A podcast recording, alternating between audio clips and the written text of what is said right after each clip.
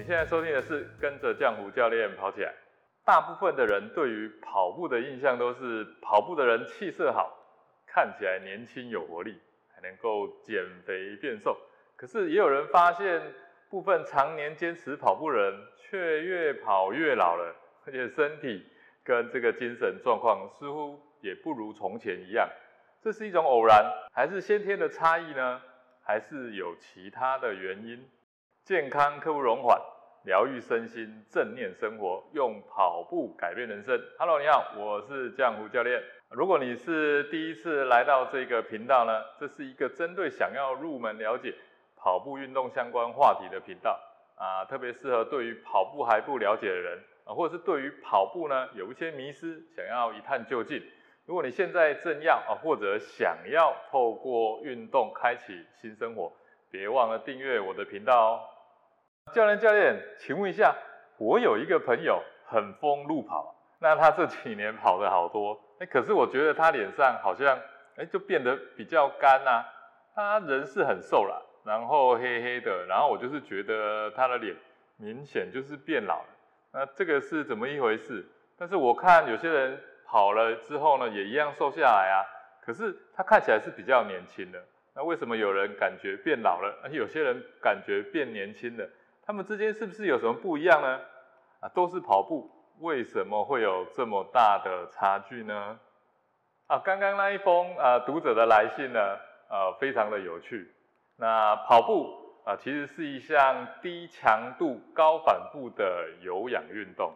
那当有氧运动启动的时候，身体的能量来源呢，绝对不是单一只有一种你想要燃烧掉的脂肪而已。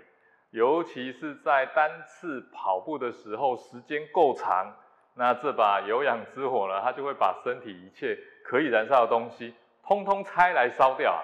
那以维持能量的供应啊，这包含好不容易才练起来的肌肉啊，以及胶原蛋白，都会被拿来当做能量的来源。所以谈到这个话题，主要还是要讲的是有氧运动的时间。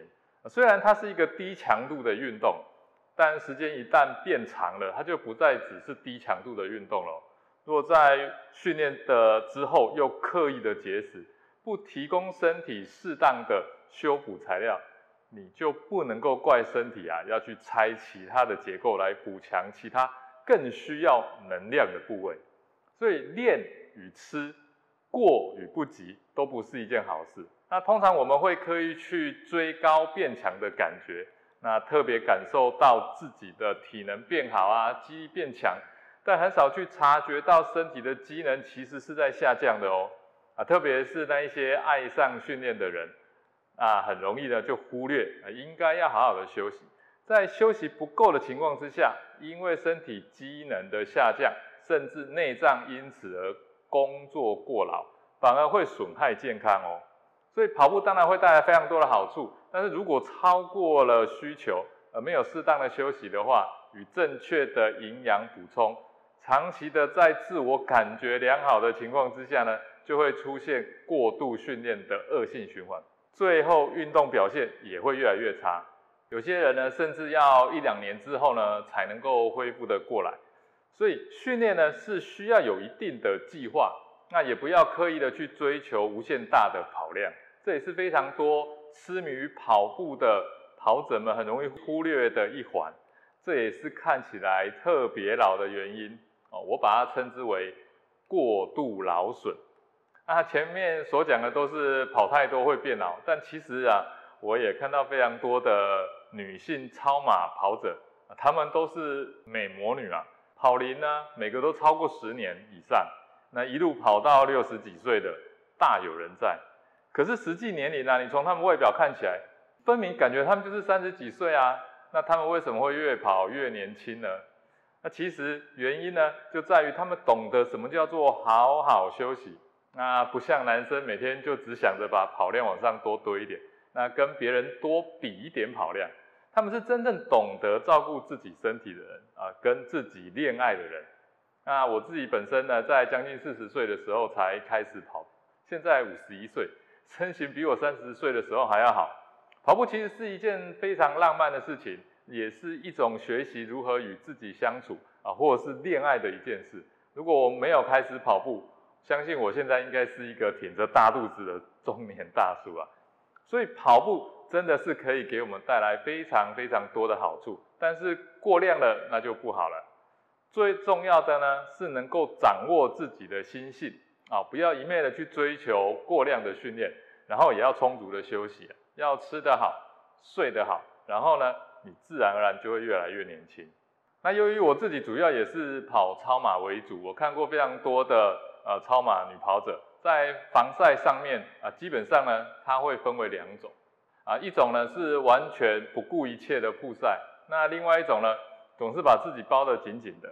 那因为超马比赛时间呢也都比较长啊，短则六到八小时，长则四十八小时，所以过程都是要经历过非常曝晒的这个时段。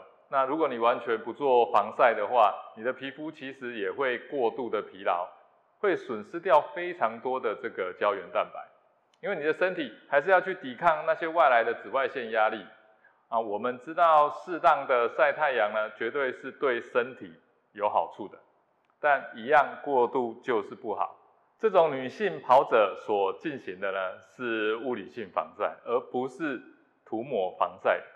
涂抹防晒乳其实对皮肤非常的不好，而且会影响你的皮肤出汗，在运动的过程当中会让你的体温升高，排汗困难，甚至引发中暑。所以，我们不应该在跑步的时候呢，在皮肤涂抹厚厚的一层防晒。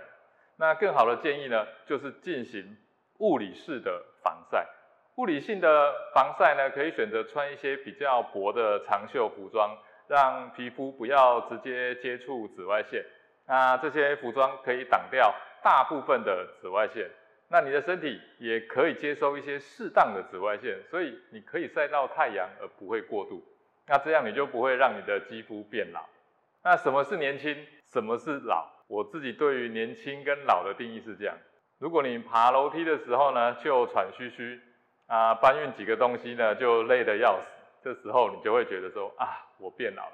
但这个反应出来的时候，其实是你身体年龄的老化，这跟你实际年龄完全没有任何关系。所以什么叫做年轻？什么叫做老？指的就是身体自由活动的能力。你想要做什么就做什么，想去登玉山，抽中了，哎，说走就走；想游泳，那就去永渡日月潭；想骑车，就跟阿飞一样，一日北高。啊，来个一场马拉松呢，就要去跑全台湾最抢手的田中马，这个就叫做年轻。这跟你身份证上呢所显示的年龄呢是毫无相关联。在《天生就会跑》这本书啊，里面有提到一个研究，如果你是一个有在训练的跑者，那么大概从十九岁开始，长跑最高速度会逐年增加到二十七岁，会达到巅峰。然后呢，才会慢慢的开始下降，一直到六十五岁的时候，大概你就会回到跟你十九岁的时候相当的水准。所以人类的身体演化呢，是为了长距离的跑步而演化的。你不是因为变老才不能够跑步，而是停止跑步之后才开始慢慢变老。所以不要再说你老了不能跑了，而是你没有跑起来。好，这期节目就到这边。下期节目我将跟你分享真的假的跑步迷失大拆解系列的第二讲。每天晚上走路四十分钟到五十分钟算运动吗？想减肥走路就好，还是要慢跑好呢？如果你喜欢这集节目的分享，欢迎到 Apple Podcast 给我五星评价，并留言给我鼓励。我们下集节目见喽！